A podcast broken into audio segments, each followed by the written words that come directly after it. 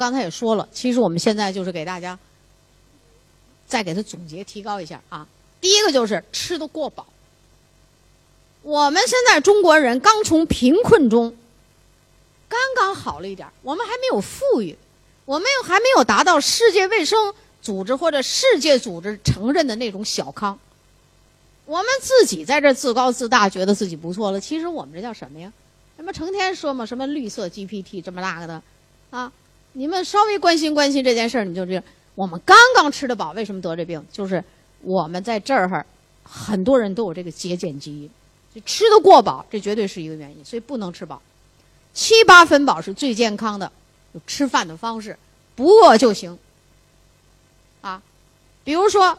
世界上也研究了，一天吃三餐饭的人就容易得糖尿病，一天要吃四餐五餐就不太容易得。为什么呢？因为你每次吃一点饭吧，你就不饿，啊，然后呢，你这个胰岛素呢就可以休息休息，干这点活咱就歇会儿，啊，呃，不能十二点再吃饭了。那我早上我七点吃了早餐了，我可能十点钟还得吃点东西，啊，然后我又干点活再歇歇，我十二点呢再吃点东西。就这样，一天要吃午餐四餐午餐饭的人，得糖尿病的几率下降。宋美龄大家都知道，啊，活了一百零五岁，呃，那个人家都是那个，那是国母级的人物了，是吧？他在美国待着的这段时间，就是他家有厨师、有保卫、有这那，他吃一顿饭弄一大堆小盘儿，真是一一个盘儿里豆芽菜几根，黄豆粒儿几根，都那种的。拿上来，那厨师费了半天二虎牛劲，做了不少好吃的东西，他吃两三口，端下不吃，所以人就活了一百零五。啊，你别信，你去看看《宋美龄传》，这宋氏家族那传里写了一些这个，是吧？所以你这个吃东西多少，再加上那个老鼠的著名的老鼠试验，你就知道不能一次吃太饱。咱有时候你饿了，你可以中间吃。我还跟你讲，我就属于这种人，我是什么呢？你让我一顿吃饱了不行，我可能我中午十二点一点我吃饭了。呃，下午那顿饭呢，可能是得六点来钟吃，在这中途的时间，那我可能因为我每顿饭吃的少，我可能饿了，那我怎么办呀？我在这时候我就吃点水果，而且我现在特别愿意吃两顿饭，然后剩余的时间我就可以吃点什么水果了、坚果了、零食吧，就是健康零食。你要让我吃三顿饭，我也成天撑得要命，我什么也吃不下去了，我少了好多维生素、矿物质，你说是不是？我也没那个多余的地方吃点核桃了，吃点榛子了，吃点大枣了都不行了，对不对？所以这非常有道理，啊！你再看人幼儿园，人家那个国外的幼儿园是这么吃饭，人和咱不一样。咱们小孩上了四节课都饿的两节课都昏迷了快，然后中午吃饭了哈，小饭桌一顿大吃，这都不对。其实中午应该加餐，十点来钟加餐。人国外怎么加餐呀？人家老师也很随便，可以把大脚丫子放讲台上。哎，各位小朋友饿了没有？饿了去自己找东西吃。他们像那个每人个小棍儿，拿出来躺地毯上一顿吃，就十几分钟，好了吗？收回来再讲课。他们是这样，因为我们过去搞教学，我们都看这个片子呀，对不对？然后人家那上学怎么上啊？咱一年级呃一百以内的加减法闹得乱七八糟的，人家一上来讲了一天加减法，第二天就乘除。人比你厉害，啊？为什么呢？就是人家这个能量不不累着自己，吃点歇会儿，吃点歇会儿，是吧？我们家里的饮食习惯都有点这样，都有点这样。你看我这闺女儿子都这样。说是真的，就我们家这位先生，他就是好吃一天三顿饭，每顿吃的特别多。所以我有时候看他那稀里哗啦吃饭嘛，我还心里直来气。我心话，你就不会饿了？待会儿再吃，你干嘛一顿要吃这么多呀？但是他还行，家族遗传的比较好，血糖、血脂、血压都特别好，特别那血压都是最好的血压，还不胖啊，不胖。这是关于吃的问题。第二个就是你缺乏制造胰岛素的原料。那么胰岛素的原料，刚才我跟你讲就是高蛋白，是吧？那高蛋白就是吃肉，肉里蛋白质含量就高。动物内脏的蛋白质，那肠子堵了，含蛋白质更高。那你现在有了营养知识，你敢吃吗？你是不是吃完了就带来一血脂高啊？所以在这个原料里头就是这么，肉咱们少吃点鱼肉、虾这些动物性的食物，因为都含胆固醇，少吃点然后把我们的优质的蛋白辅再补充上一些，这样你不但可以不胖，而且这个原料就足了。第三个原因就是胰岛细胞提前衰老，就是我刚才说的，人家可以长白头发、长皱纹，但是人家胰岛素很好。你那么漂漂亮亮的，里头出毛病了。提前衰老，提前衰老就生锈了。谁来擦这个锈？必须是抗氧化的物质。那胰岛细胞它是个腺细胞，就叫腺上皮，是上皮细胞。在你没有得病的时候，你就一不停的要给这个细胞擦锈，就得抗氧化。抗氧化的产品用的时候就是一起用，要重点突出。比如现在没病。我就知道这些上皮细胞最缺类胡萝卜素，那我每天吃。你看你每天吃，有很多营养素就往你胰岛细胞那儿进行修复。啊，这就是提前衰老了。第四个原因就是细胞受体蛋白不敏感。你有没有这个蛋白？那也没用不了多少蛋白，你吃点东西那一块就能合成。什么叫不敏感？怎么造成的不敏感？那我就告诉你，酸性体质，是吧？吃肉。肉是酸性物质，你吃豆是碱性物质，那你说到底应该吃什么呢？这不很清楚，是不是咱们应该多吃豆，少吃肉啊？所以我就告诉大家，一日可不吃肉，但必吃豆，因为豆是高蛋白的。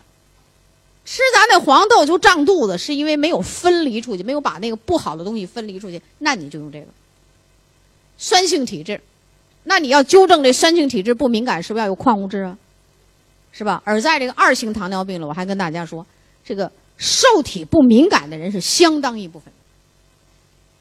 就我跟你讲，这句话再说白了就是缺少矿物质，缺少矿物质，特别是缺少像钙、镁啊这类的矿物质。酸性体质它就不敏感了。酸性体质不不是说你对自己身体里的东西不敏感，就是这样的人，你给他吃药。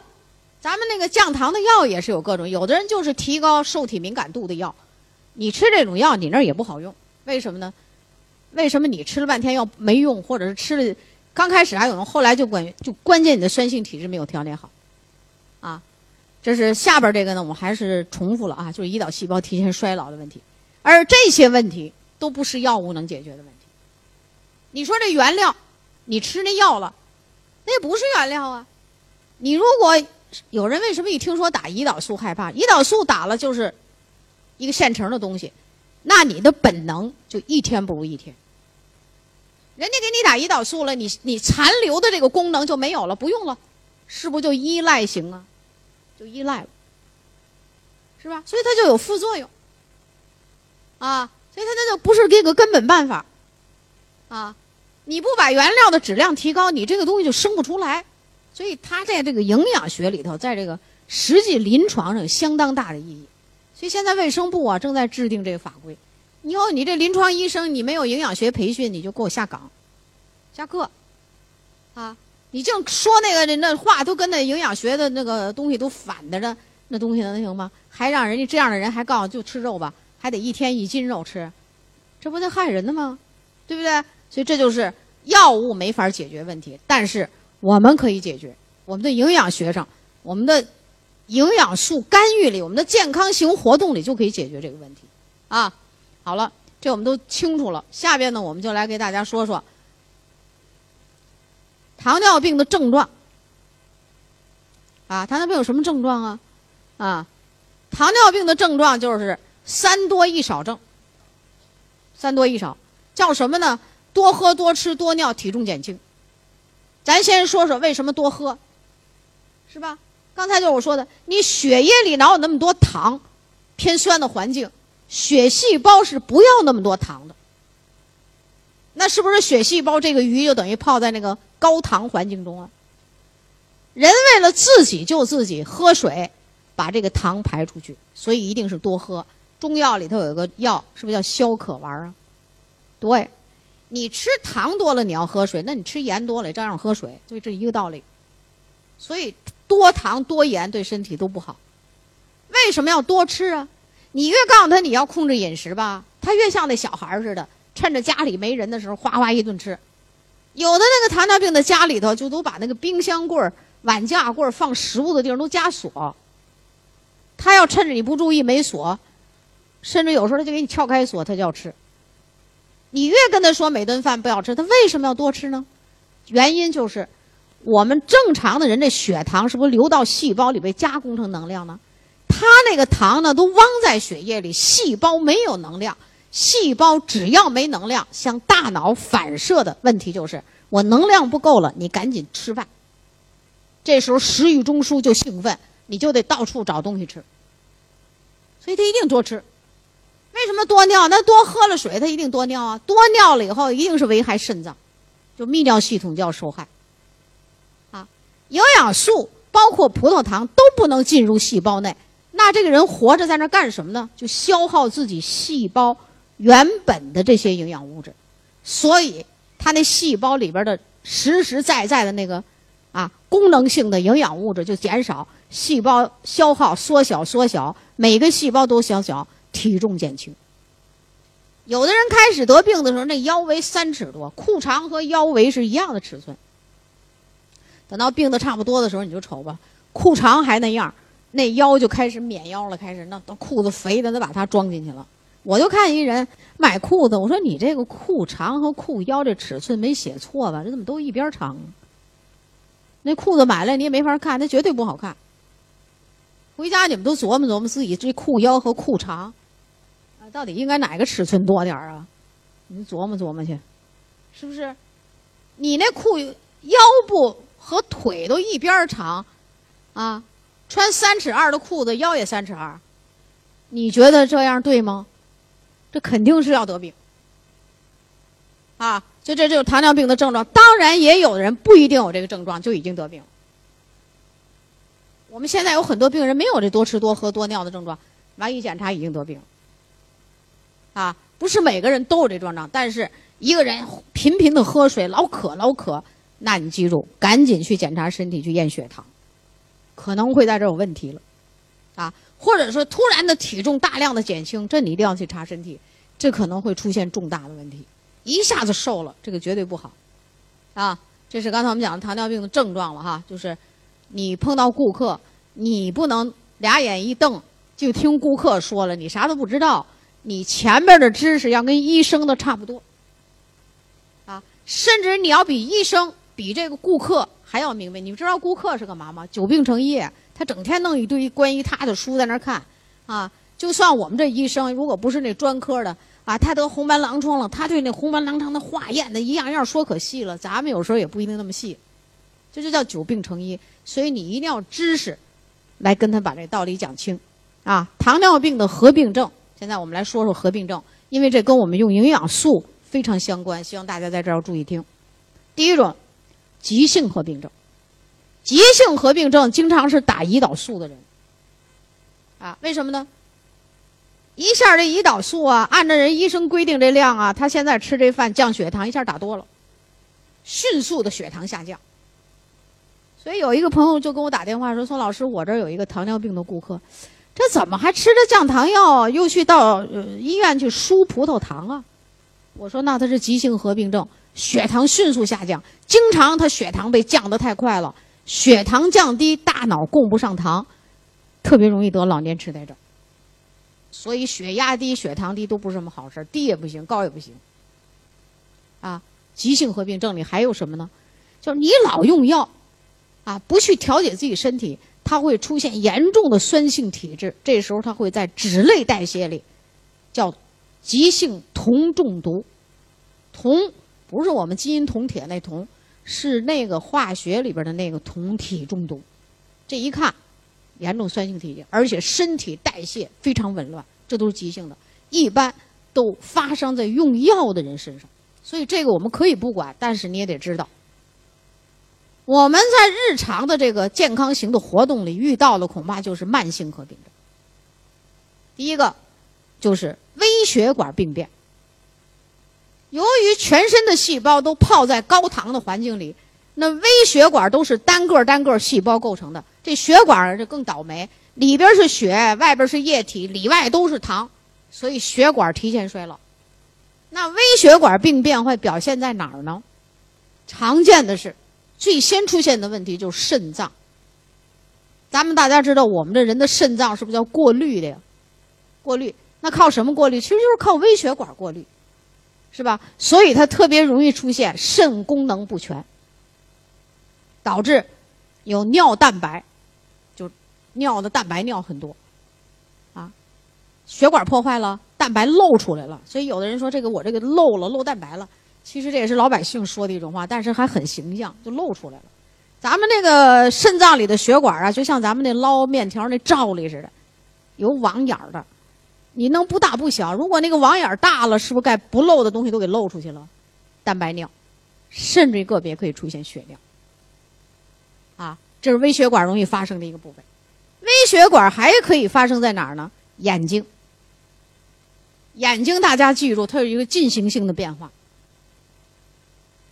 所以你要给糖尿病调节这个病情的时候啊，你就得把这肾脏问到了。特别是病了好几年的人，你得问你肾怎么样，有蛋白尿吗？你得跟着问，啊，还得问眼睛。轻的时候眼睛叫眼视力模糊，这是一种人，就是我得了好几年病了，我吃药，我这个病也控制不好，眼睛出现合并症，轻者叫视力模糊，就眼睛这儿有一些病理性的变化。它表现的就是视力看不清楚，眼睛急速的退化。再严重一点的样叫眼底有渗出，这个你可得记下来啊！一会儿我用营养品，我说这个什么什么出现哪个哪种情况，哪个哪个不能用，这得记下来。有渗出，这个渗出是什么呢？不是出血了，就是出来一些液体。你说这眼睛还能视力清楚吗？再厉害的叫眼底出血。渗出的时候可能是溶于水的一些液体，再厉害的时候把血球也出来，眼底出血，最后导致眼睛失明。这就是那微血管病变。肾脏、眼睛、微血管病变还有第三个表现，就神经功能的丧失。我们所有的神经末梢都得靠微血管里的营养去营养它。现在微血管出现病变了，神经的营养就不够了。常见的是，身体的皮肤有异样感觉。什么异样？每个人也不一样。瘙痒，啊，所以有的一些这个六七十岁老年人，特别是男性，夸夸抓头皮、抓后背，痒的呀不得了。其实这是微血管有病变，神经的营养不够了，就表现瘙痒。还有什么异样感觉呢？觉得自己这个满满身上吹风。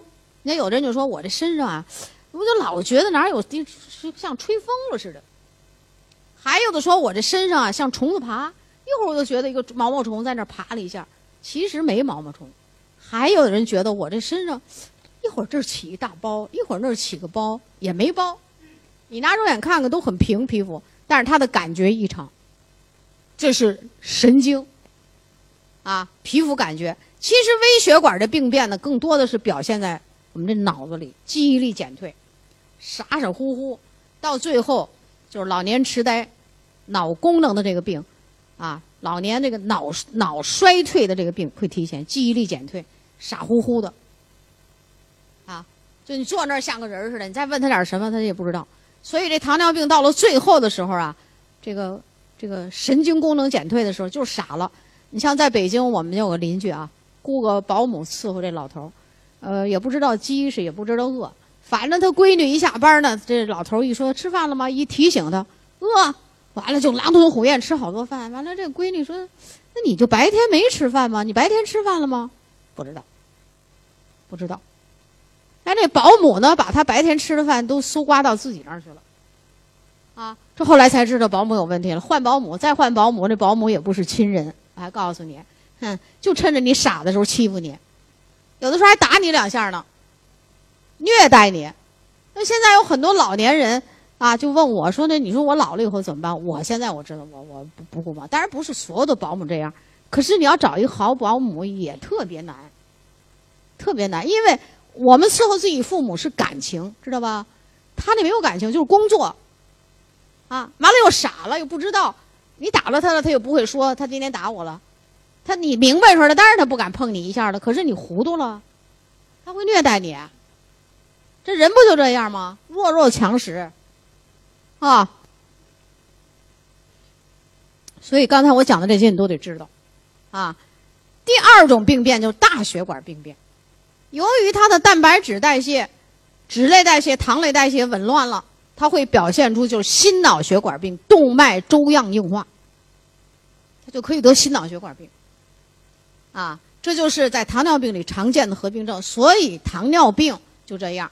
你说一糖尿病要是死了，他的诊断书怎么写？死亡诊断书，他不说那死于糖尿病，他是这么写：糖尿病二十年，死于冠心病。那冠心病是不是就是合并症啊？糖尿病十五年，死于肾功能衰竭，是不是肾功能的合并症啊？所以我就告诉你，你比如说咱们现在预防控制，我现在就有糖尿病，但是你要记住，尽量的不要过早的出现合并症。如果有合并症出现，一定要控制的不要进展太快，否则的话就早死早亡。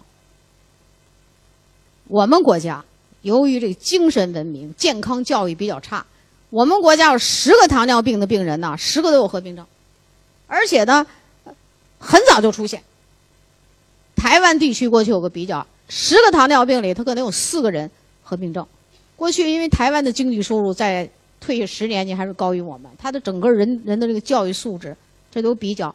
如果是在英国呢、法国呢这些发达国家，他的糖尿病病人可能十个病人里一个人出现糖合并症，你知道吧？就是合并症他特别重视，因为他知道得这个病并不是可怕，合并症一出现，那就是病情加重，容易过早的走向死亡这条路，所以他控制的非常好。啊，他的医院里不但有医生给他药物，更重要的是要有营养健康保健管理师来管理他的健康，得有人管这件事儿。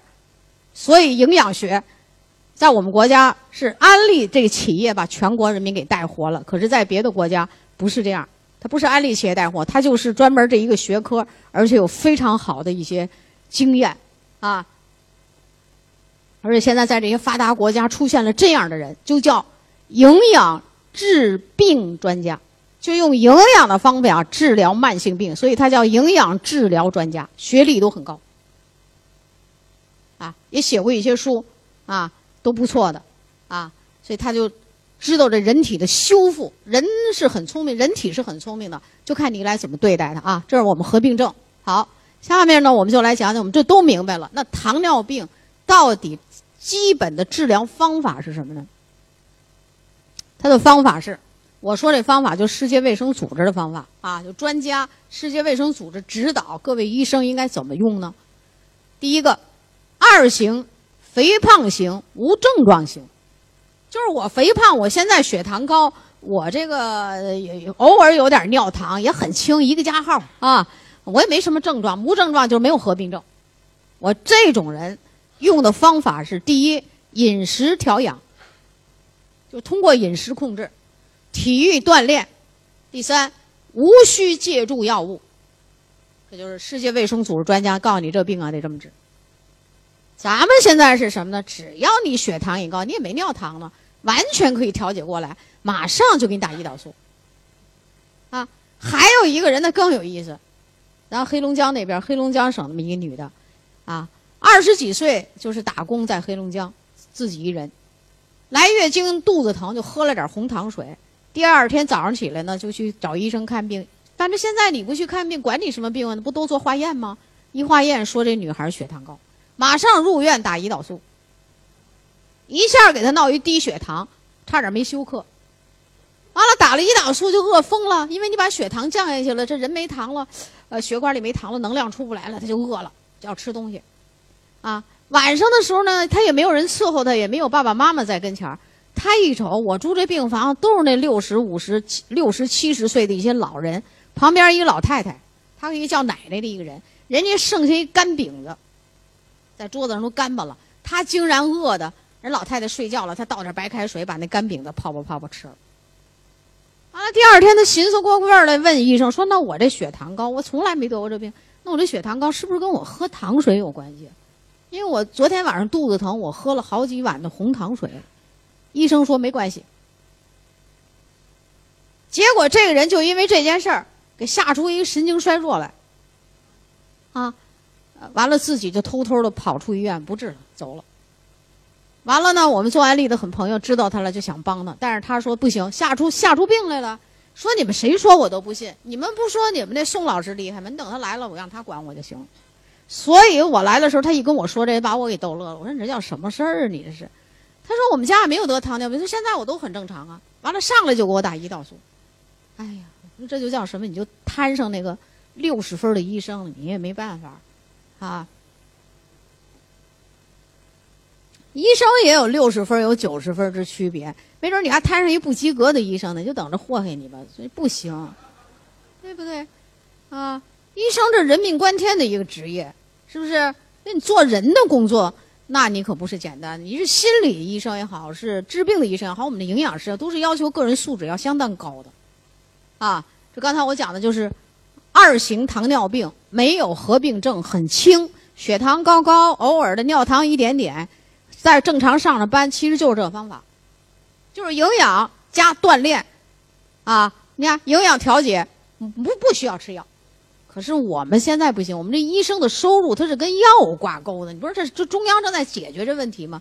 我要不给你开点药，那我多难受啊，对不对？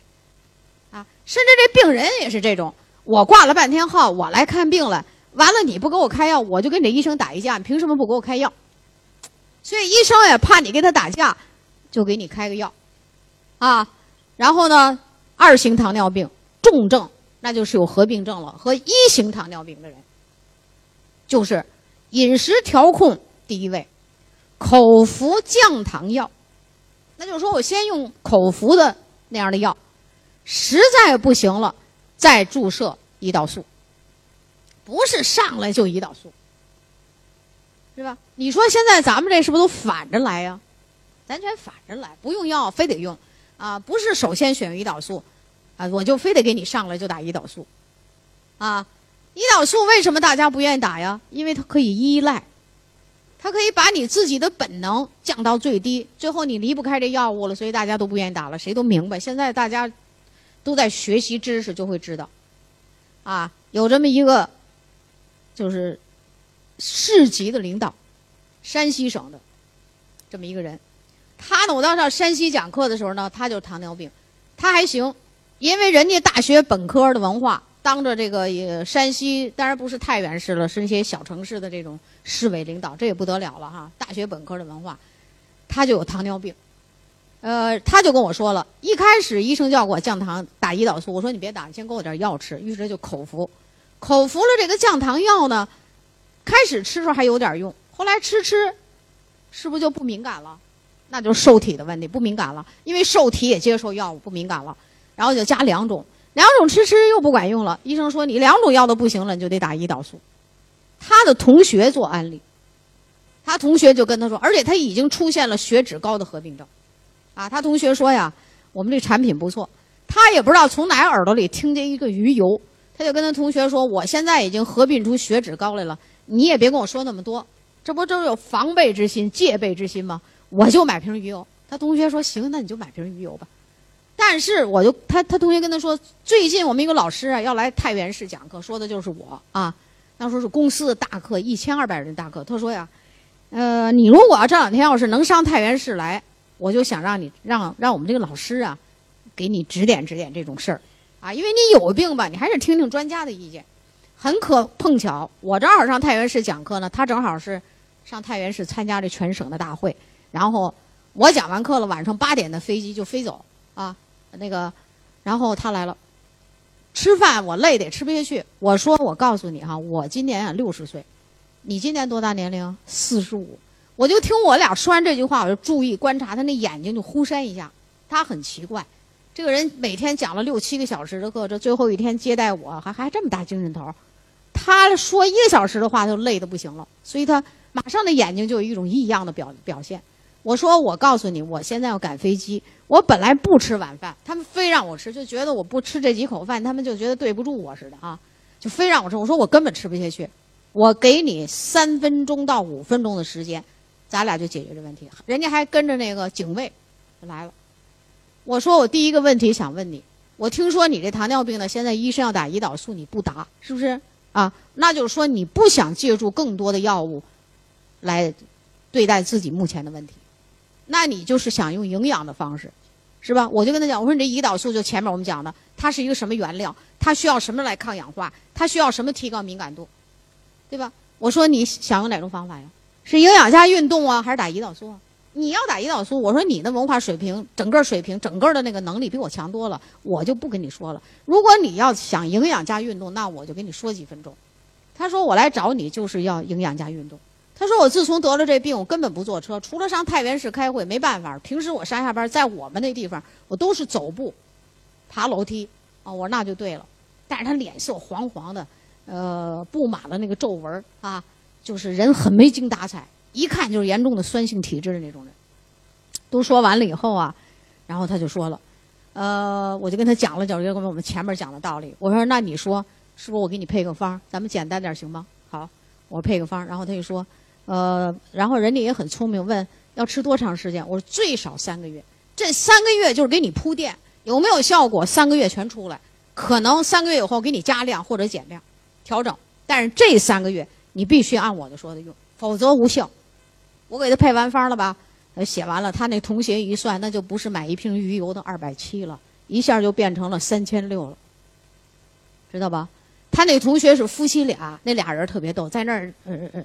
瞪着那大眼睛，这瞅瞅那儿瞅瞅，我知道他那意思，那意思宋老师你给我们这同学配完了，人家可是市长，我这是做安利的小巴拉子啊，那个你一飞机一下撩人了，这三千六要是没用的话怎么办呀？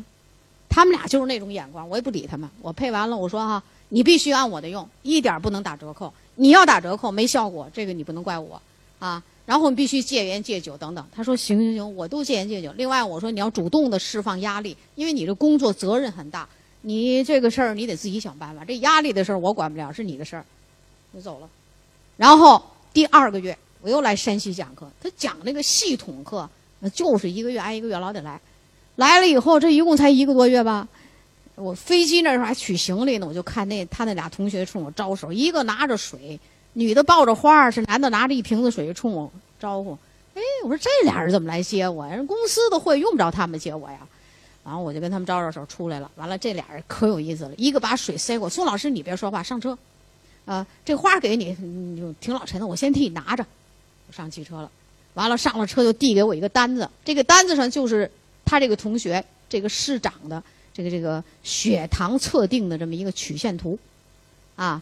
在前上就前边的半个月，一点动静都没有，该怎么高还怎么高，但是半个月以后血糖就开始下了，那就是效果出来了呗，也下过，下越下越好，越下越下基本接上见正常，但是在这个下降的这些天里，在第九天的时候，那血糖噌一下又上去了，我说这是什么？他说这很很明显的一个原因就是他去陪着一些领导人去。吃饭来着，喝酒来着，所以在第九天又上去了，第十天又下来，所以现在一直是下降图，特别好。哎呀，宋老师，我们太感谢你了。你那天走的时候配完方你就走了，我们俩回去以后我们就寻思，妈，这是我最好的同学，你当时没效果，不得跟咱俩急呀？这，我说急什么急？我说就你们这个没信心的样啊，谁人家没调解不好？你们自己都不相信，谁还相信啊？让我给他们俩咔嚓了一顿。啊我说我跟谁都是充满信心。纽崔莱我用了十年了，我自己用，我辅导了十年，我不知道救了多少人，凭什么就不好啊？结果这个人好了，他到市里，他这同学后来我还有见过他一次，他又到太原市开会，省里开会，就碰到了他的入党介绍人，那就是现在退居的二线的什么什么什么，呃，那那样的领导了。